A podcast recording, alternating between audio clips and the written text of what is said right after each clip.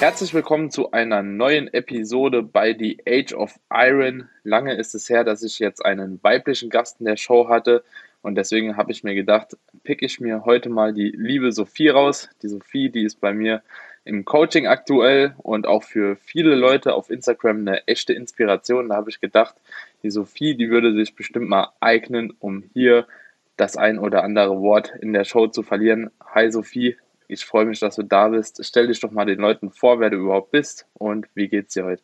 Ja, moin. Danke für die Einladung. Ich freue mich richtig doll dabei zu sein. Ist mir eine große Ehre. Also ich bin Sophie, wie du bereits gesagt hast, bin 27 Jahre alt und ich bin Architektin, neuerdings, seit drei Wochen auch fertig. Und außerdem mache ich halt Bodybuilding. Und ich denke, deswegen bin ja. ich vorrangig in deinem Podcast. -Gast. Richtig, genau. Also erstmal noch Glückwunsch zu dem bestandenen, ja, ist das auch ein Examen? Nee, ist Prüfung ganz normal, oder? Nee, ist ein Master. Ja. Einfach genau, ist ein Master ja. gewesen, ja. Mega geil auf jeden Fall. Und es freut mich auch, dass du in der Zeit jetzt bei mir im Coaching schon warst und dass wir ab jetzt bald nochmal Gas geben können. Haben ja yes. aktuell so eine bisschen skurrile Situation mit den Home Gym beziehungsweise mhm. der Schließung der Fitnessstudios, aber ich denke, das wird, ich hoffe, das wird ja nicht noch allzu lang andauern. Also wir bleiben mal positiv gestimmt und denken einfach, das wird demnächst vorbei sein. Aber falls nicht, holen wir auf jeden Fall auch das Beste aus der Lage zu Hause raus. Und du bist auch Wettkampfathletin. Also du bist ja schon einmal gestartet, oder? Genau. Also ich hatte 2019 im Frühjahr meine erste und bisher einzige Wettkampfsaison. Mhm. Yes. War es eine Saison oder bist du nur bei der GmbF gestartet? Nee, ich bin auch bei dem NAC, bin ich bei einer Newcomer und bei der Westdeutschen Meisterschaft auf der Bühne gewesen.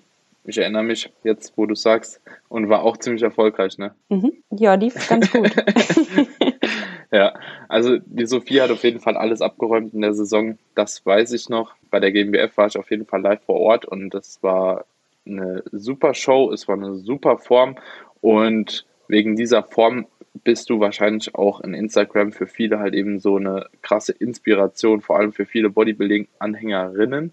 Mhm. Und da wollte ich dich jetzt direkt mal so ein paar Sachen fragen. Und zwar, wie hast du im Groben deine Diät strukturiert? Weil aktuell sind wahrscheinlich immer noch ein paar Leute dabei, die das Ganze noch nicht komplett aufgegeben haben und immer noch so ein bisschen ihre Vision mhm. vor Augen haben, im Herbst dann doch auf der Bühne zu stehen. Und für viele ist es natürlich dann auch immer eine kleine Hilfestellung, wenn andere erfolgreiche Athleten auch mal ihre Perspektive von der Diät so ein bisschen widerspiegeln. Wie sie das Ganze strukturiert haben, hast du das alleine gemacht? Wann hast du angefangen? Wie lange hast du diätet? Und so weiter und so fort. Einfach mal so ein paar random Facts zu deiner Diät. Mhm. Also man muss dazu sagen, es ist relativ spontan bei mir gewesen. Also ich habe mir im Dezember hatte ich den ersten Termin bei André Patris und der war dann auch mein Coach und habe mit ihm das mal so grob besprochen, hatte da, um ehrlich zu sein, aber noch nie den Namen GNBF oder einen anderen Bodybuilding-Verband in Deutschland mhm. gehört. Dementsprechend war ich da wirklich auf ziemlich neuem Terrain für mich und habe dann einfach gedacht, ja, ich mache das jetzt mal. Und dann bin ich im Januar in die Diät gestartet man muss sagen, ich war einfach auch dann schon relativ lean. Also ich bin immer ziemlich so mit einem relativ niedrigen Körperfettanteil rumgelaufen, so in meinem Alltag. Du bist aber in der Frühjahrssaison gestartet, ne? Also genau, nochmal dazu genau. gesagt, die, die Sophie ist nicht im Herbst gestartet, also genau. Januar bis Oktober wäre deutlich länger wie einfach Januar bis jetzt Mai. Ja. Genau. Und dementsprechend waren dann auch 20 Wochen Diät angepeilt. Also von 1.1. bis mein Endwettkampf, da war dann am 18. Mai. Und ja, wir sind von Anfang an mit einem Kaloriendefizit von 500 Kalorien reingestartet. Und ja, ich habe das auch einfach mal so auf mich zukommen lassen. Mit den Kalorien kam ich super klar und ich hatte jetzt auch nicht vorher gewusst, ob wir irgendwie groß Diet Breaks oder sonst was machen, sondern ich dachte, ja, ich esse jetzt halt einfach mal weniger und wenn ich dann nicht mehr abnehme, dann esse ich noch weniger. Aber dadurch, dass ich eben André hatte, wurde das dann doch ein bisschen mehr strukturiert und wir haben dann auch zwischendurch einfach ein paar Diet Breaks eingeschoben und zum Schluss auch einige Refeeds, sodass ich dann nach 20 Wochen, würde ich sagen, relativ gut on point fertig geworden bin. Mhm. Ja, ja, also trocken warst du auf jeden Fall. Das war schon eine entsprechende Härte. Ich denke, mit der Härte hättest du auf jeden Fall auch international punkten können. Also die war schon ziemlich gut am Start. Aber das ist halt eben auch gerade bei einem Verband wie der GmbF halt extrem wichtig. Du bist ja jetzt auch, glaube ich, in der Jury, Probejury. Mhm. Jury, ne? In der Jury, ja. Mhm. Wärst du eigentlich, hast du schon mal Probe gejudged? Ja, genau, im Herbst jetzt, letzte Saison. Im Herbst. Mhm. Okay, und ab nächster Saison bist du dann auch fest in der Jury drin. Genau, ich hatte schon mein Hotelzimmer für dieses Frühjahr. Aber das fällt ja dann aus. Ja. ja. Ja, da hast du eventuell ja die Möglichkeit, mich zu judgen. Das kann wohl passieren, ja. Aber ich, ich, ich, glaube, das darf man gar nicht, ne? Ja, also man versucht halt auf jeden Fall, die Klassen rauszunehmen, in denen man Menschen kennt, vor allen Dingen besser kennt. Ich meine, wenn man ein bisschen mehr in dem Game drin ist, dann kennt man ja wirklich viele Leute, aber mit denen, denen man wirklich viel zu tun hat, die judgt man dann nicht, so wie André mich halt auch damals nicht gejudged hat, beziehungsweise nicht judgen mhm. sollte und so weiter. Genau, ja. Ja, ja, ist halt relativ witzig, ne? wenn man so bei der GmbF mit drin ist und da kennt ja, ja jeder jeden gefühlt. Ja, so. genau. Mega schwierig, aber ja, ich finde aber trotzdem kommt immer oder die letzten Jahre kam immer eine recht solide Wertung auf jeden Fall Ende raus. Ja. ja. Und habt ihr jetzt dieses Defizit, das von 500 Kalorien, habt ihr das versucht so weiter beizubehalten? Also habt ihr die ganze Prep immer geschaut, dass ihr 500 Kalorien im Defizit seid oder seid ihr irgendwie höher angefangen und seid dann immer ein bisschen weiter nach unten mit dem Defizit gegangen, umso länger die Prep vorangeschritten war? Also ich bin tatsächlich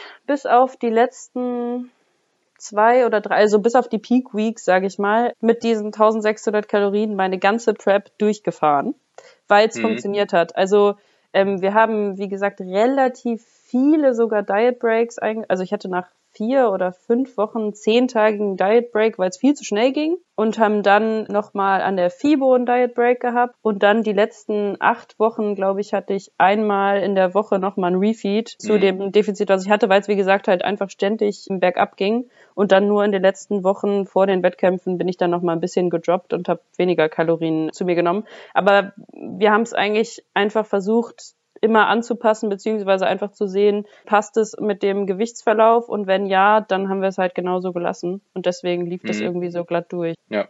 Ja. Würdest du sagen, dass dir die Diet Breaks bzw. Refeeds geholfen haben, beziehungsweise kannst du die auch weiterempfehlen oder ist es für dich so ein Tool, das man ja vielleicht mal nutzen kann, aber es gar nicht sein muss? Also in welchem Kontext würdest du sagen, dass ein Deload oder Diet Break oder ein Refeed sinnig ist und wann ist er eher so ein bisschen überflüssig oder unnötig. Also mir hat der vor allen Dingen im Kopf mega geholfen. Also dass ich einfach wieder viel fitter war, also von den Gedanken her und auch wieder mehr so Antrieb hatte für alles. Weil, wie gesagt, ich wusste ja gar nicht so richtig, worauf ich mich da einlasse und wie das alles so läuft. Mhm. Und der Moment auch bevor meinem ersten Diet Break war ich bei André für einen Formcheck und mir ging super kacke und ich habe gedacht, Mist, mein Gewicht geht irgendwie nicht weiter runter, es läuft überhaupt nicht, ich sehe voll kacke aus. Und dann hat André gesagt, ey, wir machen jetzt mal einen 10 Tage Diet Break. Und ich habe erst gedacht, wow, okay, ob das wohl eine gute Idee ist. Aber danach ging es halt dann wieder zwei, mhm. drei, vier Wochen viel, viel leichter, einfach weiter zu diäten. Und dementsprechend ja. halte ich das auf jeden Fall für mega sinnvoll. Mhm. Also ist es meiner Meinung nach auch immer extrem im Kontext zu sehen, wenn man so ja ready war, wie du schon zu dem Zeitpunkt dann warst, dann ist es natürlich auch vom Vorteil, solche Phasen einfach einzuschieben, um mhm. das Ganze halt eben auch nicht irgendwo auszuweiten, dass du halt drei, vier, fünf Wochen vorher schon komplett ready bist. So. Weil diese Form halt eben über diesen Zeitraum zu halten, ist mega unangenehm, finde ich. Und kann auch gegebenenfalls nachteilhaft sein. Deswegen ist es eigentlich besser, wenn man früher ab und zu auch schon so ein bisschen wenigstens reingrätscht, um das in den Zug einfach so ein bisschen zu bremsen wenn man sich damit halt eben nichts kaputt macht und das Ganze noch irgendwo in die Timeline passt, denn sowas wie eine Krankheit und so weiter und so fort kann halt immer wieder mal passieren, was das Ganze natürlich auch ins Negative wieder reiten könnte. Ne? Mhm. Ich persönlich bin ja jetzt auch gerade im ersten Diet Break und es ist mega entspannt. Also ich habe ja vorher auch noch nie, ich bin ja genau so wie du aufgestellt, ich habe vorher noch nie einen Diet Break gemacht. Ich habe vorher mhm. immer nur mit ja, Refeeds, obwohl man die halt eben auch nicht als richtige Refeeds betiteln konnte, damals gearbeitet und jetzt das erste Mal halt eben Diet Break nach fünf Wochen Prep fühlt sich witzig an. Weil, ja, ich habe so gefühlt noch gar nicht richtig angefangen, da habe ich schon wieder Diet Break. Also hat auf jeden Fall was Schönes an sich. Seid ihr dann damals auf die Maintenance-Kalorien gegangen oder habt ihr euch ein bisschen drunter oder drüber angesiedelt?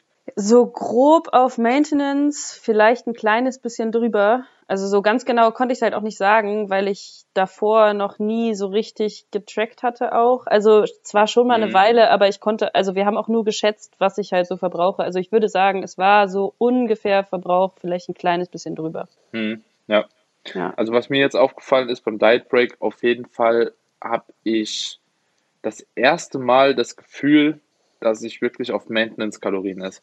Ich habe vorher noch nie auf Maintenance-Kalorien oder nicht gezielt auf Maintenance halt gegessen. So normal, entweder bin ich im Aufbau oder ich bin in der Diät. So zwischendrin mhm. ist äh, Stillstand ist scheiße so. Ne? Vielleicht mal, wenn ich krank war oder so, aber da hat das halt eben auch mehr oder weniger nur geklappt, weil dann hat man halt keinen Hunger, dann hast du keinen Bock zu essen und so weiter und so fort.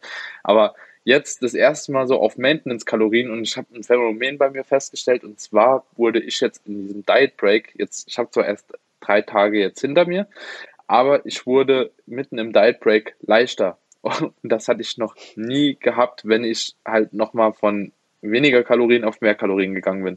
Mhm. Und ich habe mich immer gefragt, so wie kann das bei manchen Leuten sein? So, ich habe Leute gecoacht, ja, also bei meinen Klienten arbeite ich halt schon länger mit Diet Breaks und so, aber ich habe selbst halt noch keinen gemacht vorher, weil ich einfach bis dahin keine Prep gemacht habe. Und die wurden alle oder sagen wir drei von vier Leuten wurden halt leichter ne, durch mhm. den Diet Break. Das ist ja auch irgendwo einfach, weil diese Entzündungsprozesse im Muskel wahrscheinlich ein bisschen reduziert werden und so weiter und so fort. Aber ich habe mich gefreut wie ein kleines Kind. Ne? Ich war im Kopf nämlich schon so, so drin und dachte so, oh nein, ich gehe jetzt einen Diet Break und ich bin danach schwerer. Scheiße. So, ich will ja. nicht schwerer sein, weil das macht das Ganze so unmessbar irgendwie, ne? Mhm. So, aber wäre ja auch normal gewesen. Du hast mehr Mageninhalt, Magen-Darm-Inhalt, so, du hast mehr Salzkonsum wahrscheinlich, du hast mehr Carbs drin, so Glykogenspeicher sind voll und, und, und, und, und. Aber ja, es ist nicht passiert. So, und ich freue mich gerade richtig. Jetzt genieße ich das Ganze so. An die ersten zwei Tage war ich noch so skeptisch und jetzt so, ja, ich cruise da durch und es passt schon, weil der Average ist sowieso jetzt schon gerettet irgendwie. Ja. ja, aber bei mir war das dann halt auch einfach immer extrem mit einem Stressabfall gebunden. Also beispielsweise mhm. auch bei der FIBO, ich meine, da war der Stress sowieso halt viel höher. Und danach ist dann halt auch, obwohl ich noch höher in den Kalorien war, direkt halt gedroppt. Also einfach, weil Stressabfall mhm. ist, mehr Essen und dann.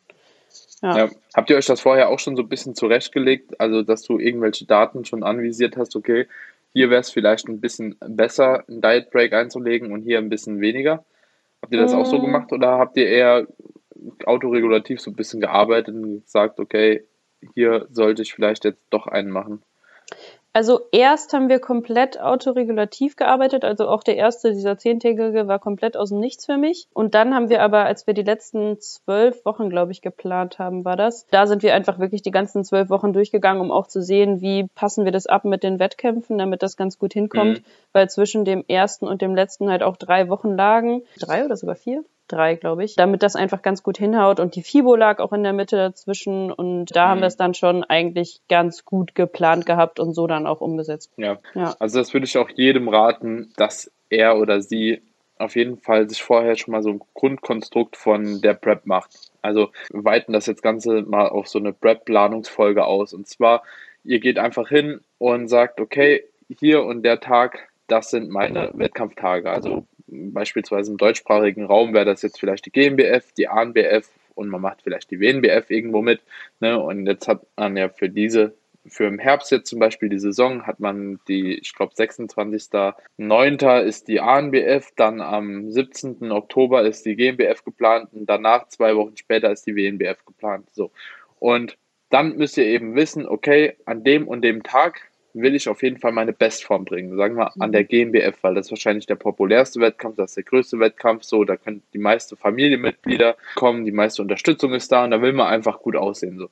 Und wenn man diesen Tag halt eben geplant hat, dann rechnet man die Wochen zurück, so, und sagt, okay, ich habe das und das Gewicht. In dem und dem Zeitraum am Anfang kann ich vielleicht ein Prozent verlieren, dann vielleicht noch einen zweiten Cycle mit 1%, einen dritten vielleicht auch noch und dann habe ich einen vierten mit 0,75, fünften mit 0,75, sechsten mit 0,5 und siebten vielleicht auch mit 0,5, wenn man das Ganze jetzt so strukturieren würde in Zyklen. So, dann mhm. habt ihr ja eine gewisse Wettkampflänge schon, wie ihr überhaupt ein Defizit sein müsst. Und dann geht man einfach hin und sagt, okay, ich würde gerne so diäten, dass ich nach jedem Zyklus, den ich mache, immer einen Diet Break einschieben kann. So. Und dann rechnet man halt eben die jeweiligen Wochen hoch. Wenn wir jetzt sieben Wochen haben, dann sind zwei Wochen davon schon Peak Week, die kann man vielleicht abziehen. So, und dann hat man eben noch fünf Diet Breaks, die man gerne machen würde. So, ne? Und wenn man das Ganze dann schlau macht, dann hat man wirklich extrem viel Zeit in der Diät und hat eben auch extrem viele entspanntere Phasen da drin mit den Diet Breaks und Deloads, um wahrscheinlich am Ende ein bisschen schmerzfreier rauszukommen. Ne? Weil das ist ja auch immer so, so die Sache. So, du kannst halt eben, ja, all in gehen ne, und ziehst das Ganze an einem Stück durch, will mhm. aber meistens keiner machen. Oder du sagst halt eben, okay, ich plane mit vorgetrackten Diet Breaks so. Ne? Ich glaube auch, dass irgendwie, wenn die Diät durch Diet Breaks und Refeeds irgendwie drei Wochen länger wird oder sei es fünf Wochen länger wird, ist es trotzdem immer noch deutlich angenehmer, so viel länger zu diäten, als einfach komplett straight durch, ohne mal ein bisschen Pause zu haben. Also Pause mhm. in Anführungsstrichen in Form von einem Diet Break. Auf jeden ja. Fall. Ja, das, wie gesagt, ich habe ja eben oft auf ja schon mal gesagt, so, ja, ich freue mich gerade über diesen ersten Diet Break oder hatte ich eben hier drin schon gesagt. Ich bin mir gar nicht mehr sicher. Auf jeden Fall ist ja auch scheißegal. ich freue mich so über diesen ersten Diet Break, weil ich es gar nicht fassen kann. So, der erste Prep-Zyklus ist rum, das waren fünf Wochen. Fünf Wochen Akkumulation ist schon eine länger, wie ich normal habe. Aber es ging irgendwie so schnell rum und jetzt kann ich halt schon wieder mehr essen und es ist gerade irgendwie Pause. So alles ist gerade einfach normal halt. Ja. Ne? Ich werde mit jeder Mahlzeit satt, so ich kann mein Eis essen, ich kann meine Cornflakes essen, so passt alles halt mega gut so in die Makros und es macht halt einfach Spaß, so einfach Spaß, mal ein bisschen gehen zu lassen, so die Verantwortung so ein bisschen gehen zu lassen. Natürlich sage ich jetzt nicht, ich hau mir im Diet Break halt alles rein, sondern bleib halt eben wirklich auf meinen Maintenance-Kalorien und gucke auch, dass ich meine ganzen ja, so die Mahlzeitenfrequenz und so weiter und so fort halt ziemlich beibehalte, dass ich dann einfach nochmal in die Diät quasi weiter reingroove. Aber es ist schon mega easy, wenn man einfach sagen kann, okay, ja, ich esse halt heute mal einen Beutel Reis mehr oder ich esse halt hier mal eine Pizza, weil das ging halt vorher gar nicht. So. Ja. Ja, deswegen Diet Breaks auf jeden Fall eine mega feine Sache. Und habt ihr zusätzlich auch mit Refeeds noch gearbeitet oder habt ihr gesagt, okay, immer nur ein Diet Break? Nee, ich hatte dann nach der FIBO, also es war ja Anfang April, ähm, hatte ich für die letzten sechs Wochen, müssen das dann gewesen sein, ähm, jede Woche einen Refeed drin, so dass ich mhm. irgendwie insgesamt auch quasi nicht mehr 500 Kalorien Defizit war, sondern ein kleines bisschen weniger. Ähm, mhm. Was auch super entspannt war, fand ich, weil man, wenn man irgendwie so ein Langzeitziel hat, das viel leichter wird, wenn man immer kleine Zwischenziele hat. Und dann war einfach mhm. der Refeed in der Woche immer so ein kleines Zwischenziel und Ziel und es war noch eine Woche mehr geschafft und das war irgendwie super angenehm, vor allen Dingen für den Kopf. Mhm.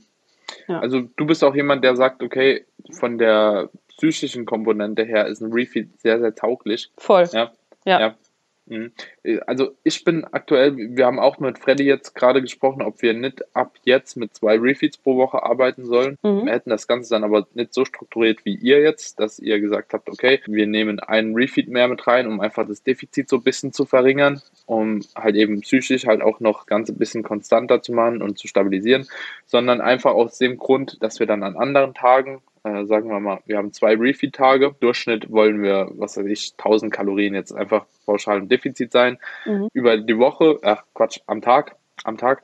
Und dann würden wir halt eben hingehen und sagen, okay, wir machen jeden Tag ein noch größeres Defizit, quasi Damit's 1200. Quasi, ja, okay. Und gehen dann an einem anderen Tag hin und ergänzen die halt eben oder an mhm. zwei Tagen, ja. Mhm. Was dann ja letzten Endes hat man dann 1000 Kalorien gespart, dann machst du zweimal 500 mehr.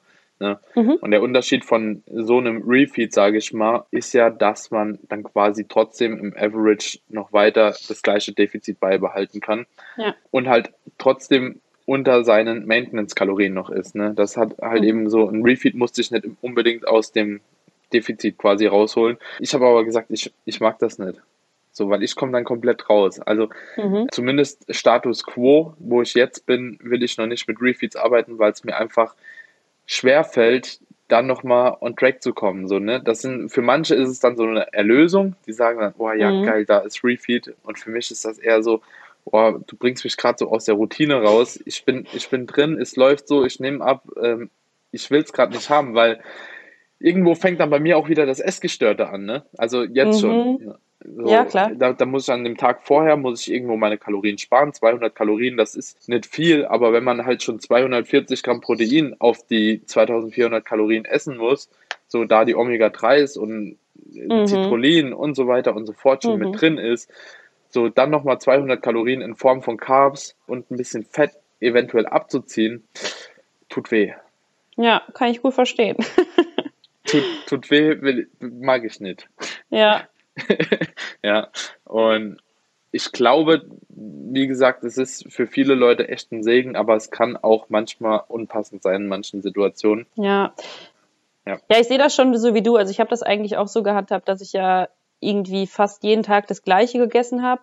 Und ich meine, ich habe dann halt an einem Tag keine Ahnung, 100 Gramm Maiswaffel mehr gegessen. Das war mhm. dann irgendwie so das, was mehr war. Dementsprechend mhm. hat mich das jetzt nicht krass rausgebracht, aber wenn du wirklich so sehr schwankst, irgendwie in Form von zwei Tagen und dann nimmst du bei den anderen Tagen noch mehr weg, kann ich das schon verstehen, dass es irgendwie einen mehr rausbringt, als dass es einem Vorteile bringt, ja. Ja, ja vor allem, wenn du halt eben im 500er Defizit bist und dann mhm. eine Packung Maiswaffel mehr ist, so hast du 400 Kalorien mehr, so dann bist du ja. eigentlich schon fast wieder auf deinen Maintenance-Kalorien. Ja, ja. Ähm, ja, ist crazy. Genau. Und jetzt hast du dann alles gewonnen nach der Prep. genau. Einmal, einmal voll rasiert. Und was sind jetzt so deine Ziele für die nächsten Jahre? Ja, also ich möchte auf jeden Fall noch eine Weile jetzt besser werden und noch ein bisschen an Schwächen arbeiten. Also klar, irgendwie juckt es natürlich schon seit gefühlt im halben Jahr wieder in den Fingern und man will am liebsten jetzt schon wieder auf die Bühne, aber ich hm. weiß, dass das nicht so sinnvoll ist. Ich meine, das haben wir beide ja auch etwas ja, länger besprochen. Ver verhackstückelt. und dementsprechend peile ich jetzt eigentlich an 2021 und ich denke auch so im Herbst eher wieder auf die Bühne zu gehen. Und dann möchte ich eigentlich richtig gerne auch mal international irgendwas versuchen. Mal mhm. sehen, also ich habe mich jetzt noch nicht genauer umgeguckt, habe aber ja die Mary aus Wien verfolgt und mir das so angeguckt und kann mir das echt super gut vorstellen und habe auf jeden Fall Bock. Geil. Ja. ja, bin ich auf jeden Fall auch froh, dass du dann das Ganze mit mir angehst. Hoffe ich auf jeden Fall. Das ist ja noch ein bisschen hin, aber wir werden jetzt definitiv die Grundlage legen. Und das Einzige, wo ich dich halt nicht hinschicken werde, ist safe nach Amerika auf die PNBA. Yes.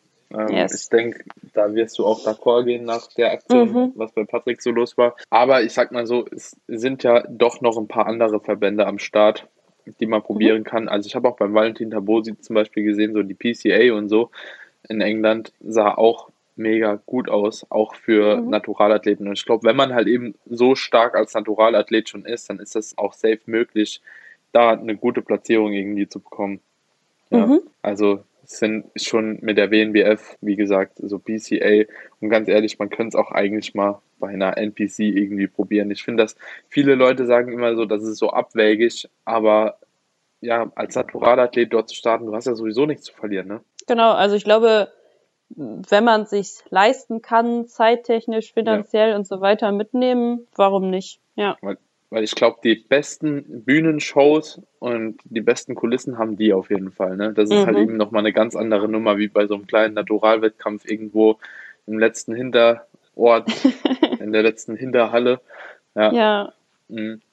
Und wo hast du dir jetzt deine Schwächen gesteckt? Also was sind deine Schwächen, die du noch verbessern möchtest? Mm, auf jeden Fall Latt. Ich habe tatsächlich auch immer ein echtes Problem, den anzusteuern oder hatte ich auf der Bühne auf jeden Fall. Das heißt, da geht auf jeden Fall was. Und dann hätte ich gerne ein bisschen mehr Bizeps. Ja, und ich meine, Schultern und Quads sind vielleicht keine Schwächen, aber gehen, glaube ich, trotzdem immer.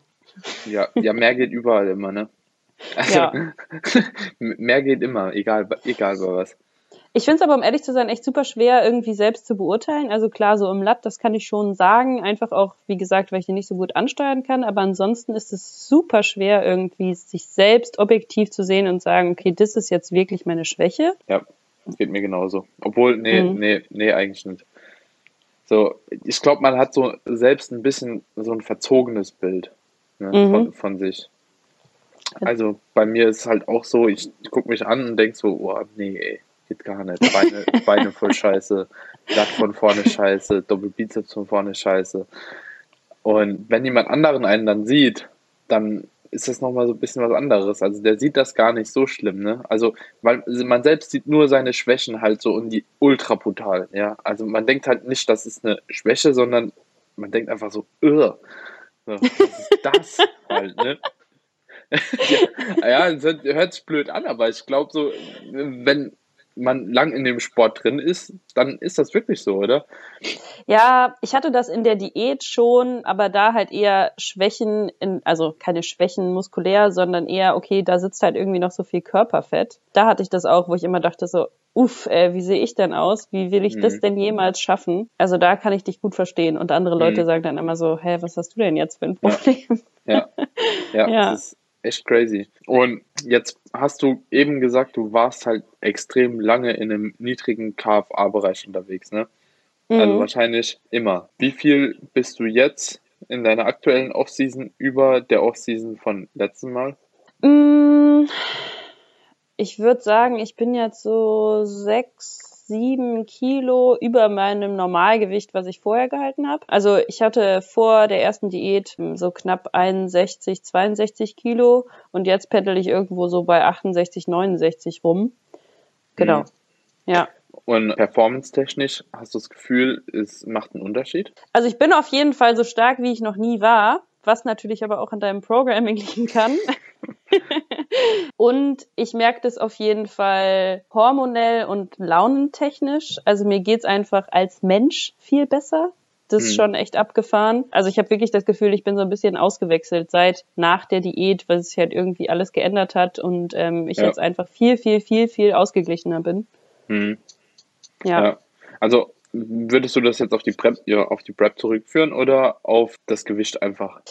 Mm, also schon auf mein Gewicht jetzt. Also da ich, also wie gesagt, ich bin vorher so lean rumgelaufen. Ich bin ziemlich sicher, dass es einfach nicht in einem guten Bereich für eine Frau vor allen Dingen war. Ähm, dementsprechend würde ich das schon einfach jetzt auf meinen jetzigen Zustand, hm. also auf mein ja. Gewicht zurückführen, ja, voll. Ja, ja, weil, also man muss ja dazu sagen, jeder, der die Sophie vielleicht nicht kennt, die Sophie ist jetzt nicht fett oder so. Also es ist noch ein komplettes Normalgewicht und jetzt nicht zu krass schwer und auch nicht zu krass leicht. Also es ist, denke ich, einfach ein gutes Gewicht, wo man in der Offseason auf jeden Fall die besten Fortschritte noch machen kann und alles Mögliche mitnehmen kann. Dementsprechend denke ich auch, dass es dein Normalgewicht ist, einfach, also auch, wo dein Setpoint halt auch irgendwo liegt. So, ne? Wahrscheinlich warst du vorher irgendwo immer so deiner Wohlfühlform am Nachstreben und also deiner gedachten Wohlfühlform, mhm. ne? Ja. Weil man optisch sich halt besser gefällt. Aber ich glaube, das kennt halt jeder, der im Kraftsport so ein bisschen unterwegs ist. Ne? Also es gibt die einen Leute, die sind halt mega performanceorientiert und einfach nur zielstrebig denen ist auch die Off-Season-Form scheißegal. Also so richtig, es gibt ja Menschen, die sagen so, juckt mich halt nicht. So, ne? Ich ja, kann halt fett rumlaufen, ja. so, interessiert mich nicht. Und andere, also ich auch, ich denke auch mal so, oh, eigentlich wäre ich lieber ein bisschen leaner so. Wenn so mhm. die Apps ein bisschen mehr kommen würden und so weiter und so fort, so wäre es schon irgendwie toller. So. Aber mittlerweile habe ich mich auch einfach mega damit abgefunden und bin auch echt cool damit. Und jo, ob ich jetzt irgendwie fünf Kilo weniger wiege oder nicht, das ist mir eigentlich egal. Ja, ich denke mir auch jetzt gerade, also wofür würde ich das machen? Für, also wirklich, ich, ich kann keinen Grund benennen, wofür ich das machen würde, jetzt mehr Apps oder wieder Streifen auf den Schultern zu haben, als einfach nur ein bisschen zu viel Stolz oder so. Also mhm. ich finde es richtiger Unsinn. Und man weiß ja vor allen Dingen, wenn man einmal so eine Diät gemacht hat, man kann ja, wenn man will. Also mhm ja. Ist ja nicht so, als würde es irgendwie an einem selbst scheitern und an der Faulheit ja. oder deswegen, ja. Ist, ist auf jeden Fall auch ein gutes Argument. Man kann, ja. wenn man will. Ja, Aber voll. Man, man darf sich auch einfach mal eine Auszeit geben. So, das, genau, ja. das denke ich mir halt eben genauso auch immer beim Tracken. Ne? So, du, man trackt, man trackt, man trackt und so und es läuft halt auch so, aber man kann es auch einfach mal sein lassen. Ne? Weil oftmals kriege ich auch Fragen, gerade eben auch in diesem QA, da habe ich wieder eine Frage drin gehabt, so, ja, wie würdest du Auswärtsessen immer tracken? So, ne? Und ich frage mich dann halt immer so, machst du eine Prep? So, dann würde ich vielleicht nur irgendwo hingehen, wo ich es auch einigermaßen gut tracken kann. So, und wenn ich irgendwo in der Offseason unterwegs bin, zum Beispiel, bestes Beispiel Sushi All You Can Eat, es interessiert mich gar nicht. Es interessiert mich nicht, ob ich da jetzt 500 Kalorien mehr oder weniger esse. So, mhm es ist Off-Season. So, und ich will auch meinen Kopf irgendwie noch mal ein bisschen klar kriegen. Ne? Wenn ich mir dann halt 5000 Kalorien inhaliere, dann ist das halt an einem Tag mal so. so ne? Nur weil ich meine Gaining Rate von 1% dann in der Woche vielleicht ein bisschen überschreite, who cares? In 20 Jahren wird das jedem scheißegal sein. Ne? Safe, ja. Ja. Voll. Und du bist jetzt aktuell auch wieder am Tracken, oder? Genau, also ich habe jetzt wieder angefangen, vorrangig auch wegen dieser besonderen Situation, weil ich irgendwie jetzt ja deutlich mehr zu Hause bin, weniger Bewegung habe und auch das Training ja nicht mehr so normale Wege läuft. Mhm. Und deswegen fühlt sich das irgendwie gerade besser an, das mal kurz im Überblick zu haben und einfach auch zu sehen, wie verhält sich jetzt mein Gewicht, wenn ich so esse, wie ich esse. Und das halt dann gegebenenfalls irgendwie mit dir zusammen anzupassen. Mhm. Genau, habe ich jetzt wieder mit angefangen. Ja, also ich sag mal so, in einer Phase wie so einer Masterarbeit kann man auch mal temporär auf Tracken verzichten. Also sehe ich jetzt nicht als ja 100% nötig an, immer durchzutracken, vor allem wenn man halt eben eine gewisse Erfahrung darin auch schon hat. Ne? Hast du denn das Gefühl, tendenziell machst du bessere Fortschritte mit Tracken oder ist es eigentlich egal? Ich glaube, um ehrlich zu sein, ist es fast egal. Also ich habe nach der Prep einfach von einem Tag auf den anderen aufgehört zu tracken und zwar auch für eine ziemlich lange Zeit. Ich glaube, das hat mir sehr, sehr gut getan, was mein Verhältnis zu Essen trifft, weil für mich einfach dann auch die soziale Komponente eine große Rolle gespielt hat, dass ganz viele Freunde von mir halt diesen Sport gar nicht betreiben, noch nie in ihrem Leben Kalorien getrackt haben und mir das dann auch einfach wichtig war, dass ich häufiger mal mit denen kochen kann, essen kann. sind alle dran gewöhnt, dass ich ab und zu auch mal eine Dose Thunfisch mitbringe und die dann esse, aber so generell ist mir das einfach wichtig, dass ich auch das irgendwie relativ normal machen kann. Jetzt habe ich den roten Faden verloren. Ach so, ob ich Fortschritte mache. ja. Ich glaube, dass bei uns allen, also bei dir und bei allen, die diesen Kraftsport und diesen Sport schon länger machen, dass ja schon drin ist, dass man genug Eiweiß isst. Also ich glaube, egal wie lange ich nicht getrackt habe, ich habe immer safe mein Eiweiß gegessen. Eher mehr mhm. als weniger. Und dementsprechend glaube ich, dass mich das nicht ähm, an Fortschritten gehindert hat, dass ich nicht eingetrackt habe. Mhm. Ja, ja. Also ich muss ganz ehrlich sagen, ich habe teilweise das Gefühl gehabt, dass wenn ich drei Mahlzeiten am Tag nur habe, mhm. echt Probleme bekommen habe, mein Protein reinzubekommen. Ich glaube, als Frau ist das immer, immer so ein bisschen einfacher, mhm. weil man halt eben prozentual weniger braucht. Ja. Aber ich war irgendwann dann bei 210 Gramm, auch in der Off-Season. Und ich frage mich auch mittlerweile so, wie konnte ich mein Protein nicht voll bekommen, weil in der Diät habe ich jetzt bei 1000 Kalorien weniger irgendwie 20, 30 Gramm mehr. Aber ich hatte am Ende der Offseason, wenn ich nicht wirklich aufgepasst habe, hatte ich Probleme, über diese zwei Gramm zu kommen. Also, und da waren halt eben schon EAAs und so mit drin, so, ne? Weil ich habe halt mhm. halt eben immer meine Standardmeals gehabt, aber ich wurde halt so einfach auch schwerer, ne? Ich habe mhm. meine Offseason begonnen bei, was weiß ich, nach der Prep, das sagen wir mal, die ersten sieben Kilo zählen nicht, bei 82 Kilo habe ich dann wirklich versucht, so kontinuierlich halt eben zuzunehmen. 82, mhm. 83 Kilo. So, und dann wiegst du halt auf einmal 95 so, ne?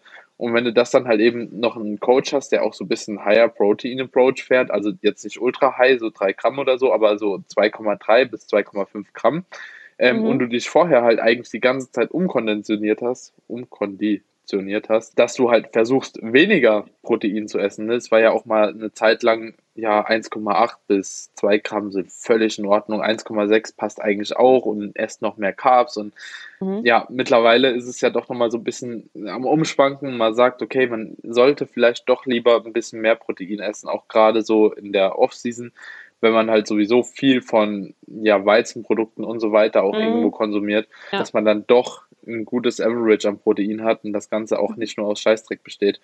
Und jo, dann war es tatsächlich für mich am Ende ein bisschen schwer. Und ich konnte es selbst nicht begreifen, wie mir das passieren konnte. Das ist eineinhalb bis zwei Wochen gewesen, wo ich dann mhm. auch nicht getrackt habe. Und dann habe ich mal so ein bisschen nachgetrackt und dann habe ich gemerkt, okay, es könnte vielleicht doch ein bisschen knapp sein. Also ich hatte nie irgendwie 1,6 Gramm oder so, aber ich war halt knapp an der Grenze immer, mhm waren es jetzt 2 Gramm oder waren es vielleicht 1,8 oder waren es vielleicht 2,2? Also es war aber nie so eindeutig, dass ich jetzt irgendwie intuitiv zweieinhalb schon gegessen hätte. Doch, also ja. wie gesagt, also ich komme, ich muss mich immer eher irgendwie zügeln und denken, okay, ist noch ein paar mehr Kohlenhydrate, ist auch okay, weil irgendwie meine Mahlzeiten alle so krass darauf basieren immer, dass also da safe keine Probleme mit hab. Hm. Und wenn wir jetzt gerade beim Thema sind, würde ich dich gerne auch mal noch fragen, was so deiner Meinung nach die zwei größten Fehler waren, die du in der Ernährung bisher gemacht hast? So, wenn du so deine ganze Trainingslaufbahn jetzt mal dir anschaust, was war so das Schlimmste, was du gemacht hast? Hm. Also auf jeden Fall ziemlich großer Fehler, ziemlich lange zu wenig essen. Ich glaube, da habe ich mhm. einige Gains liegen lassen einfach. Auch so sinnlos halt zu wenig essen, selbst wenn ich da halt noch nicht auf die Bühne wollte oder sowas. Es war halt einfach super anstrengend für mich, meinen Körper und irgendwie wahrscheinlich auch mein Umfeld. Und ja, auch im gleichen Zusammenhang wahrscheinlich zu wenig Fett essen. Also mhm. weil man natürlich am ehesten da irgendwie Kalorien gespart hat, weil mir auch nicht so richtig bewusst war, dass es wichtig ist. Und wenn ich dann, also ich glaube, ich habe 216 oder sowas das erste Mal Kalorien gecheckt und dann habe ich mir gedacht, hm, wenn ich nur 20 Gramm Fett esse, dann sind das ja echt wenig Kalorien, total gut. ja. So ja. Der, der, der schöne Reis, Chicken, Broccoli, Brot. Ja. So, ja. Ja, ja, ja. Ja, und ich glaube, meine Fette, die ich dann gegessen habe, waren dann von meiner Kugel Eis am Tag. So, die waren drin. Mhm, ja. ja. ja. Also so if it's your macros halt falsch verstanden. Ja, komplett falsch. So. Ja. komplett. Und dann auch noch und dann auch noch die Makros zu niedrig angesetzt. Ja. Ja. Ja, ja. okay. Mhm. Wenn ich das Ganze mal so bei mir rückblickend betrachte, also ich habe schon in der Ernährung viel Scheiße gebaut, wirklich.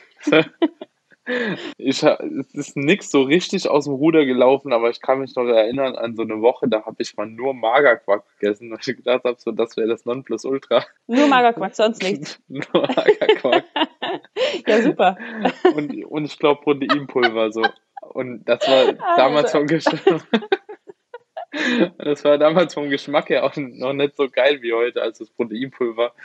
Ja. Und ich habe mich so eklig gefühlt, wirklich den ganzen Tag. Aber ich habe das eine Woche mit einem Kollegen durchgezogen. Ich weiß auch gar nicht, warum wir das gemacht haben. Irgendeiner kam, kam drauf und hat gesagt, so, ja komm, ey, so nehmen wir bestimmt schneller ab. Halt, ne? Das war so ganz am Anfang. Also das war das Dümmste, was ich auf jeden Fall gemacht habe bisher. Ja. Dann trockene Haferflocken zum Laden essen.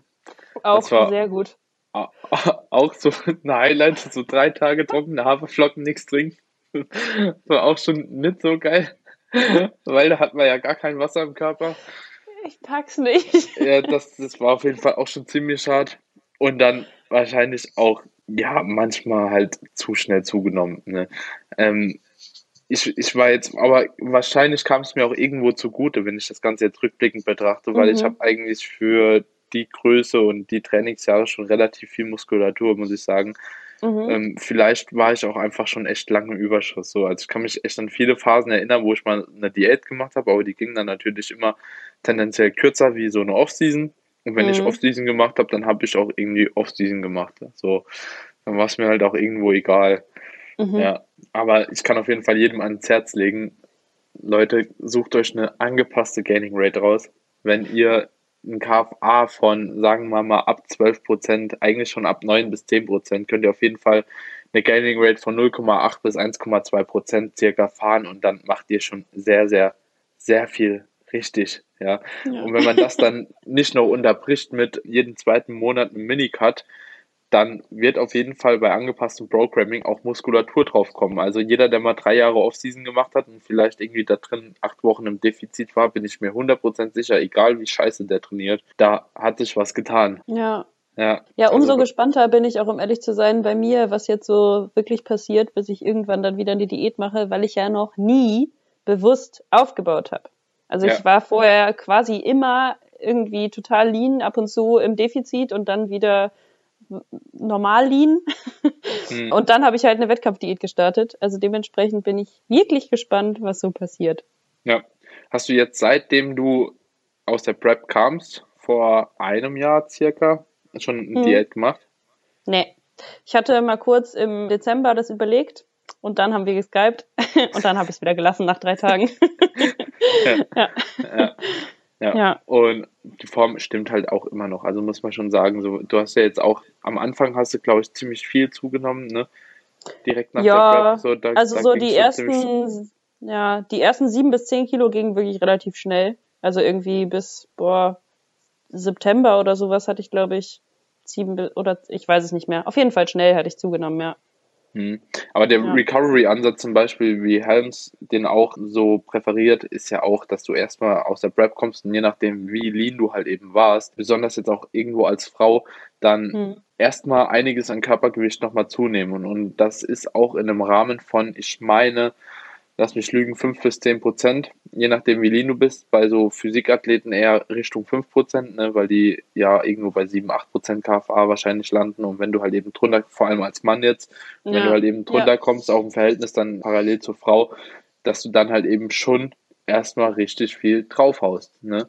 So, und das sind 10 Prozent und lass mal, wie, wie viel hast du da noch gewogen? Ja, auf der Bühne so 52 Kilo oder so. Also. Ja, dann ja. hast du danach irgendwie halt 57, ja, hast 5 Kilo erstmal drauf und dann ja. noch in zwei Monaten oder so, dann ist es ja nicht so, dass du dann direkt sagst, okay, ab hier nur noch ein Prozent, sondern das geht ja so ein bisschen absteigend halt eben wieder ja. runter. Genau. Und dann hast du eigentlich den Recovery-Ansatz intuitiv halt voll genutzt. ja, ja würde ich auch sagen. Ja. Und das spricht halt eben auch dafür, dass du halt eben so gut auf, aus der Prep dann rauskamst. Ne? Mhm. Also muss man auch einfach sagen, weil wenn du das nicht so gut gemacht hättest, dann passieren halt eben so Dinge wie, du willst direkt nochmal Diäten, du fühlst dich halt eben immer noch scheiße, weil viele Leute versuchen ja nach dem Wettkampf halt eben die Form extrem lange zu halten. Ist kurzzeitig vielleicht möglich, aber so die Cravings, die fressen einen irgendwann auf. Also ich glaube, ich kenne keinen, der es bisher geschafft hat, so seine Wettkampfform einigermaßen zu irgendwie konservieren. Ja, ich kenne halt blöderweise schon auf Instagram so ein paar vor allen Dingen Bikini-Athleten, die niemals loslassen konnten. Und das ist halt einfach aber richtig schlimm. Ja, das ist halt einfach so schlimm zu sehen. Also, ja. wenn du die halt anguckst und dir einfach denkst, oh, dein Leben muss so krass anstrengend sein, wenn du ständig so rumrennst und es ist so ungesund. Hm. Ja. ja. Ja. Ja, mich würde halt mal interessieren, wie viel von denen hormonell halt eben oder wie die hormonell halt eben noch aufgestellt sind. Ja, so. vergiss ne? es. Mal klar, also wenn jemand auf Stoff ist zum Beispiel oder so, gerade als Mann kann mhm. der halt eben schon tendenziell deutlich länger ja, in einem niedrigen KFA-Bereich irgendwo rumlaufen, als jemand, ja. der halt eben Neddy ist. Das, das muss man einfach sagen, so, die haben da paar andere Möglichkeiten, aber bei denen geht auch nichts verloren, so, ne? Also die, die, die müssen keine Kinder kriegen und so weiter und so fort. So, das ist halt fraglich, wie sinnig das für die meisten ist, ne? Also ich freue ja. mich schon, dass es mittlerweile so weit verbreitet ist, dass viele Leute es irgendwo auch verstanden haben, irgendwo auch akzeptieren, aber es ist immer noch zu weit verbreitet. Aber wie gesagt, bei Bikini-Athletinnen, das ist jetzt auch no, no Hate oder so, keine Attacke gegen, eine Bikini-Athletin, aber mhm. die sind halt eben meistens auch nicht so hart, wie wenn du ja, in der Bodybuilding-Klasse ja. oder Figurklasse ja. startest. Und die letzten paar Prozent machen halt eben die meisten Cravings aus, so, ne? Mhm. So eine Form zu konservieren ist schon einfacher, muss man einfach sagen. Ja, wahrscheinlich schon. Und wenn du jetzt trainingstechnisch mal so rückblickend das Ganze betrachtest, wo würdest mhm. du sagen, waren trainingstechnisch so deine größten Fehler? Mm, also der größte auf jeden Fall, dass ich niemals einen richtigen Plan hatte. Also ich habe halt super lange einfach irgendwie trainiert. Hat scheinbar ja doch trotzdem ganz gut funktioniert, aber ich habe halt ständig irgendwelche Sachen geändert, irgendwas irgendwie gemacht und halt auch keinen mhm. Fortschritt irgendwie festgehalten und konnte mich dementsprechend auch nicht wirklich verbessern. Und ich habe ziemlich lange meine Beine nicht schwer trainiert, weil also das heißt wirklich, ich habe irgendwie nur so Körpereigengewichtsübungen und so ein bisschen dynamische Sachen gemacht, weil ich ähm, mhm. zwei Kreuzbandrisse hatte und immer dachte, ich kann das nicht. Und deswegen mhm. habe ich das ziemlich lange nicht gemacht und ich wette auch einige Gains auf der Strecke gelassen. ja. ja, ja, ich würde sagen, diese beiden Sachen. Ich bin gerade am überlegen, was bei mir war. Also ich finde auf jeden Fall auch mega wichtig, ein Trainingsbuch zu führen. Mhm. Also machen ja auch wenige, habe ich so das mhm. Gefühl. Immer Vor allen Dingen Frauen. Vor allen Dingen Frauen. Siehst ja. du fast nie. Nie. Ja. Wirklich. Außer sie sind gecoacht und das ist halt auch nicht so häufig. Ja. Ja, ja. und was mir bei Frauen auch auffällt, wenn die sich coachen lassen, dann lassen die sich meistens auch von Frauen coachen. Also so. Auch wahr, ja ich will nicht sagen, dass das prinzipiell ein Fehler ist, weil es gibt halt eben schon viele, die Ahnung haben von dem, was sie machen und das Ganze mhm. auch wahrscheinlich gut machen, aber es gibt halt eben auch viele Frauen, die halt eben sowas propagieren, wie du eben schon gesagt hast, so nach der Bikini-Saison zum Beispiel halt zwei Kilo zuzunehmen. Das war es dann halt so, ne? Yay! Jo, ja. und dann habe ich halt eben auch schon Geschichten gehört mit, dass die Leute dann extreme Cravings bekommen haben und so weiter und so fort. Ne? Also, aber sich geschämt haben, dem Coach zu sagen, so, dass sie halt eben halt mehr gegessen haben. Wie, weißt du, das ist ja oh. quasi eigentlich äh, physiologisch erklärbar, warum das passiert. Ne? Safe, aber, ja, aber die haben sich dann nicht getraut und dann ist so ein Charme und dann mussten nochmal Diäten und mussten nochmal ins Defizit mhm. gehen und stelle mir das halt eben richtig schlimm vor. Aber wie gesagt, es gibt halt eben auch gute Coaches und da würde ich mich halt eben gerade als Frau wirklich als Frau umschauen, zu wem kann ich gehen, wer hat da Ahnung. So, und da würde ich nicht auch einfach nur noch 15 den nehmen, der am besten aussieht. So. Safe. Und das ist halt bei Frauen ja. immer so ein, ja, die identifizieren sich irgendwie, glaube ich, dann mit den Leuten so mhm. von der Optik her und denken, ja, okay, ich will genau so aussehen. Ja, ist halt gerade so in den Bikini-Klassen, glaube ich, schon ziemlich gang und gäbe, ne? Ja, ja, und ich bin halt jetzt zu dir gegangen, weil ich will halt aussehen wie du.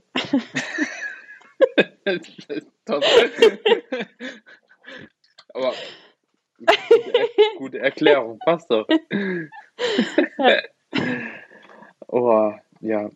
Ja, und vor allem Trainingstagebuch und ich habe auch keine Beine trainiert. Und vor allem, ich mhm. habe Beine nicht richtig trainiert. Ganz ehrlich, yep. ein paar Sätze Strecker und Beuger machen, das ist keine Beine trainieren. Yes. So, ja, ich habe dann eher so, ich immer so Boxjumps und sowas gemacht. Das war mein ja. Beintraining, ja. Ja, ja, also gerade auch so, man belächelt das jetzt, das ist auch irgendwie mit so einer gewissen Grundironie gerade, gerade so Homeworkouts. Ne? Ist wirklich witzig, ich habe genau das gleiche gedacht. Ich habe auch gedacht, genau das, was ich jetzt eigentlich die ganze Zeit mache, habe ich früher immer gemacht. Ja, aber hier muss man, finde ich, auch ganz klar unterscheiden, wie ein Homeworkout aufgebaut ist. Ne?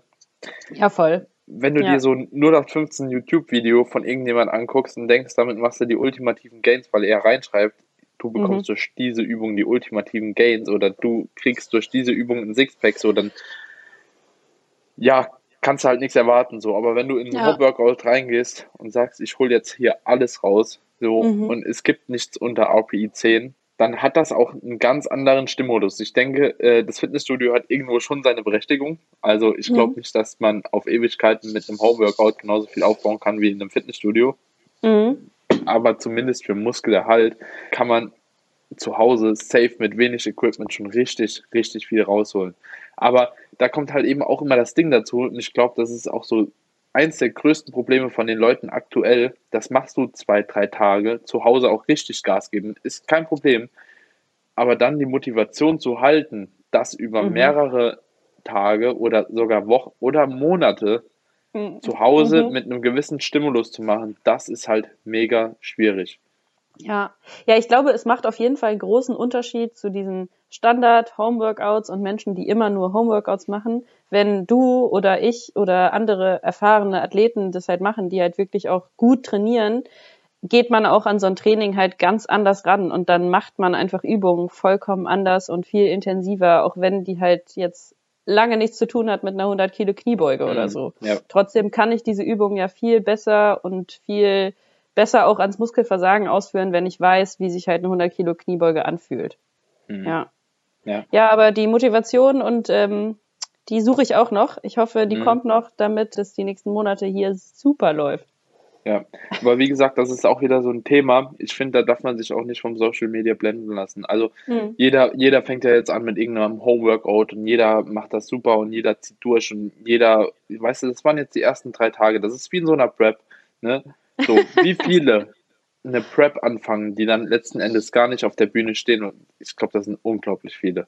Mhm. So. Ja, safe. Ja oder die immer wieder so, so, so Einbußen haben, weißt du, und jemand, der halt eben von A bis Z halt das Ganze durchziehen kann. Und ich bin mir ziemlich sicher, dass du das auch jetzt, auch wenn du keinen Bock drauf hast oder ich oder wie, wer auch immer, kannst das trotzdem weiter so durchziehen für eine gewisse Zeit lang. Das darf nicht zu lang werden. Das ist genauso wie bei einer Prep. So, wenn eine Prep das halt sieben Monate irgendwie, oder sieben Monate ist ja schon lang, ne, für viele. Aber wenn die halt eben dann zwölf Monate wird, das ist einfach vielleicht zu lang, um psychisch damit klarzukommen. So. Und irgendwann verliert man vielleicht auch den Spaß. Und ich bin gespannt, wie viele Leute von den ganzen Homeworkout-Freaks, ja, die man so auf Instagram sieht, so die gar nichts können, ja, so die irgendwie auf dem Boden die Arme nach vorne strecken und dann zurückziehen und sagen, sie würden Latissimus trainieren. Wirklich, da könnte ich kotzen, wenn ich so eine Scheiße sehe. Alter, wie lange die sowas machen und wie oft die sowas machen oder ob die das nur einmal machen für in Instagram irgendein Homeworkout-Video äh, gemacht zu haben, das Ja. sowieso kein Schwein nachmacht. Wirklich. Ja, Also, tja. Ja, ich glaube aber, was du auch gesagt hast, dass wir das jetzt durchziehen. Ich meine, die Situation ist ja jetzt, wie sie ist. Und dann kann man einfach nur das Beste versuchen, daraus zu machen. Weil manchmal passieren einfach Dinge, auf die man keinen Einfluss hat. Und Ja. dann versucht man sich auf die Dinge zu fokussieren, die man kontrollieren kann. Und die sind jetzt wirklich gute Homeworkouts zu machen. ja. Ist, ist halt eben so. Aber, Ja. aber das Gute auch an der Sache ist, dass irgendwie alle auch im selben Boot sind. Ne? Das ist auch wie so in einer Prep. Jeder, der starten will, muss da durch. So. Ja, Entweder du machst es oder du lässt es halt. Ne? safe. Und jetzt sind halt eben so viele, und das finde ich halt auch gut, wenn man sich dann wirklich auch in Social Media mit vielen guten Athleten irgendwie auseinandersetzt. Gerade wenn man richtigen Leuten folgt. Also so zum Beispiel, wenn ich einen Patrick, der, der trainiert jeden Tag auf seinem Balkon so, ne? Und wenn ich jeden Tag das Video von Patrick sehe, wie er auf dem Balkon trainiert, das ist ja schon mal geil, so, ne? Weil Safe, ja. spornt, Für mich spornt genau halt das irgendwo Gleiche. an. So. ja, Da gucke ja. da guck ich einen Seber, also den Sebastian Ehmann, der macht Oberkörper frei mit seinen 120 Kilo, auch auf dem Balkon, Bulgarian Splitsquats und so. Das ist halt witzig, aber die machen es halt, ne? ja und der hat voll. auch sein ganzes Training schon aufgenommen. Und wenn du das Training guckst, das ist halt einfach hart. So, Ja. der geht da auch nicht zum Spaß hin oder der macht das auf dem Balkon zum Spaß, weil es da irgendwie so schön warm ist, sondern weil er halt wachsen will so, und keine Ja, andere Mann. Möglichkeit hat. Und wenn man so Leuten halt folgt und auch sieht, die Stories, die sind nicht bis zum äh, A bis Z ausgeschmückt, irgendwie mit irgendwelchen Stickern und bla bla bla, sondern es geht einfach nur darum, und irgendjemand wirklich zu inspirieren, dann macht das einfach Mhm. Spaß. Ne? ja, und dann fühlt ja, man sich auch eher nicht so alleine. Ja, Ja, ist schon, aber wirklich kann mich halt so hart aufregen über dieses Thema, so Homeworkouts, was man da so auf Instagram sieht, gerade wenn man so ein bisschen Influencer-mäßig auch unterwegs ist. ja, ist aber verschwendete Energie, Daniel. Einfach, Mega. Me- Mega. einfach übersehen. Also die Woche hatte ich mal kurz einen Ausbruch, so das Video habe ich, glaube ich, fünf Leuten geschickt, so da habe ich gesagt, Alter, jetzt reicht's. So irgendwo Vielleicht musst du hört, mir das privat gleich auch nochmal zeigen. Hört auch die Grenze auf, ey. Also, pff, ja. Das ist halt so, wenn jeder zweite Dulli irgendwie irgendwas vormachen will, weil er eine Inspiration sein möchte und weil es halt eben Klicks gibt, ne? Das muss man ja auch Ja. immer sagen, so. Die Homeworkouts, die werden gespeichert, rumgeschickt und so weiter und so fort, so, ne? Voll Und da muss man halt auch was Neues machen und es ist einfach nur purer Bullshit. Ich verstehe vor allen Dingen gar nicht, es gibt schon so einen extremen Überfluss, ne? Und du glaubst gar nicht, wie viele Menschen mich fragen, ob ich nicht mal mein Training zeigen kann jetzt gerade. Und ich denke mir Ja. so, Alter, es gibt 800 wahrscheinlich auf deinem Feed. Warum nimmst du nicht eins davon? Und ich habe noch nie mein Training gezeigt. Warum soll ich jetzt damit anfangen? So mit Ja. den schlechtesten Bedingungen ever. Ja, ja. Ja, stimmt, Ja. du hast echt noch nie dein Training gezeigt ne, in Social Ja, so ganz ab und zu habe ich ja irgendwie mal so eine Übung drin, wenn es gut lief. Aber sonst ist das halt irgendwie Ja. für mich, weiß ich nicht, mache ich das einfach nicht. Weißt du, was mir auch noch eingefallen ist? Wie schwer das eigentlich ist, beim Homeworkout sich auch zu fokussieren und zu motivieren. So, ne? Also manchmal, zum Beispiel im Studio, da habe ich einen Kniebeugesatz. So, da laufe ich drei, vier Minuten vorher rum, hab so manchmal die Augen zu, weißt du, so geh so in mich, so du schaffst das jetzt, das wird hart, aber du machst das, weißt du, so Mhm. red mir das wirklich ein, so wie ich, oder stell mir das schon vor, wie ich das Gewicht so hochhebe und es hilft auch oftmals, um so einen Satz auszupowern halt, ne, aber du, du stellst dir ja nicht vor, okay, ich mache jetzt 45 Wiederholungen mit, mit, mit, mit meinem Terraband. Du schaffst das. Du, du machst das, du bist der Beste. 46 Wiederholungen, so. Ich zerreiß das. So, ne? So, du gehst ja nicht so rum. Also, so. Und da, das macht das Ganze halt eben schon wieder so, ja, okay, komm, jetzt halt zieh, Ja. bis es irgendwie wehtut und nicht mehr hochgeht. Aber wenn du es halt so machen würdest, ne, dann wäre ich halt der Meinung, und gerade auch in so einem hohen Wiederholungsbereich, kann es halt eben sein, dass man dann doch nicht am Muskelversagen trainiert. Ne? Dann ist Ja. nämlich schnell mal eine RPI 10, ist dann eigentlich eine RPI 3 oder so, weil du halt einfach Ja. keinen Bock drauf hast. So. Ja. Und das finde ich halt bei den Homeworkouts extrem schwierig. Und da musst du eigentlich dir jedes Training denken, so, du nimmst das jetzt komplett auseinander. ja, safe. Weil ansonsten wird das nichts. Und dann wird das auch nichts mit Muskelerhalt, weil ich predige jedem so, du kannst halt mit geringem Equipment auch safe Muskulatur halten oder vielleicht auch Mhm. einen Hypertrophie-Stimulus erzielen. Aber wenn du dann reingehst wie eine Pussy, so, dann bringt das halt nichts. Ist halt Yes. einfach so. Und dann wirst du auch abbauen. Ja, toi, toi, toi, wir klopfen auf Holz. Wir machen das besser. Ja, wir, safe. So, ja. Zeig, zeigt sich beim nächsten Mal auf der Bühne, wer auch in so einer Phase halt eben Gas gegeben hat oder nicht. Ja, das Mann, halt, safe. Das, das denke ich das mir auch. Muss man sich, das ist so vielleicht so die einzigste Motivation, die man halt manchmal noch hat, ne? Abgerechnet mhm. wird auf der Bühne so. Und wer halt dann in so einer Phase nicht alles gibt, der ja. wird halt schlechter sein, wie jemand das macht, ne? Voll, ja. Und da ist jetzt auch hier so das Ding, nicht der, der sich am meisten Equipment kauft, macht hier gerade das Beste draus. Das muss man auch ganz klar sagen. Also wie viel sich in Squad Track gekauft haben und so weiter und so fort. Alles schön und gut. So, wenn ihr aber trotzdem scheiße trainiert, dann trainiert ihr halt trotzdem scheiße. Ja. ja. ja, ich muss natürlich ganz ehrlich gestehen, dass ich schon neidisch bin auf die Menschen, die jetzt irgendwie nices Equipment zu Hause haben. Aber auch da denke ich mir wieder, es ist so, wie es ist und ich mache halt das Beste aus der Situation. Dann habe ich es jetzt ein bisschen härter, aber es wird funktionieren. Irgendwie. So oder aber so. Aber weißt du, was ich zum Beispiel auch geil finde? Ich weiß nicht, ob die Jungs aus Wien verfolgst von PMT, Progressive ja, ja, Muscle Talk, mhm. ja. So ja, Chris ja. und Manu. Und die haben ja gesagt, so, die holen sich halt eben so wenig wie es geht, ne? Ja. Und machen das Beste draus. Das finde ich halt eben so mega ja. geil, ne? Ja, so, safe. Und da siehst du manchmal so fancy Übungen, aber wenn ich die dann selbst mal probiere nachzumachen und so, mega geil. Also so, Alter, safe. Den, das ist also, auch eine Herausforderung halt irgendwo. Deren Training gucke ich mir auch allesamt an, weil ich so ja. geil finde und auch so motivierend, weil die halt auch wirklich alles rausholen. Das ist richtig ja. nice. Ja. ja. Ja. Und wenn der Chris halt eben zum Beispiel immer predigt, du musst ans Muskelversagen gehen, dann ist auch ein Home-Training nicht scheiße. So, dem ja. ich es halt auch. Ne? Dem kaufe ja. ich es halt auch ab. Safe. Weil der postet jede zweite Übung gefühlt in Instagram in seiner Story und du siehst halt eben jedes Mal Muskelversagen. Also, ne? Ja, und Mann. Das ist, und das ist halt echt Muskelversagen. Und das ja. brauchst du halt in so einer Situation auch. Also jetzt auch von meinen Leuten hatte ich halt auch schon viele, die gesagt haben, so ja, ist ganz nice, ist auf jeden Fall ein neuer Stimulus, aber ich kann mich nicht immer bis zum Muskelversagen irgendwie pushen. So geht nicht. So, ne? Ja. Kann ich auch irgendwo verstehen, wenn du halt bei 30 Raps rumgurkst. Das ist nicht immer leicht. So, der metabolische Stress, der ist schon extrem hoch. Und deswegen, umso härter muss man eigentlich vom Mindset da reingehen, weil ansonsten wird das so nichts. Ja, ich, ich mache es auch immer. Ich gehe dann so in der Küche, baller ich irgendwie mein Every Workout vorher und dann versuche ich richtig reinzukommen und dann gehe ich so, mein Walk ins Gym früher ist dann einfach ein Walk von der Küche in mein Zimmer und dann ab dafür. Ja. Irgendwie muss es gehen. Ja, Mann. Ja, ja. Also ich denke auch, man wird das Beste aus der Lage machen und ich hoffe, es dauert nicht mehr lange. Yes. yes. Bin bei dir. Gutes Abschlusswort. so, Sophie, wenn dich irgendjemand noch auf Instagram finden will, wo finden sie dich? Unter Sophie, dich? unter Sophie mit P-H-I-E unterstrich D-I-E-M. Diem. So findet man mich. Ich dachte am Anfang, du heißt wirklich so. Tja, richtig viele haben mich auch gefragt, ob es irgendwie so von Carpe Diem oder so kommt. Aber ähm, ja, es ist nur eine Kurzform meines Nachnamens. Ja, An alle, ansonsten bist du eigentlich auch nirgends vertreten, ne?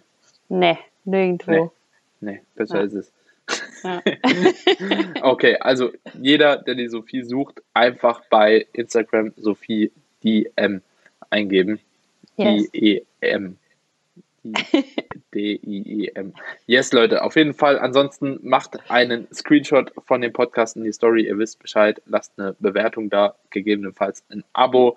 Und ansonsten hören wir uns bei der nächsten Folge. Sophie, danke, dass du da warst. Danke dir, mach's gut. Ciao. Ciao.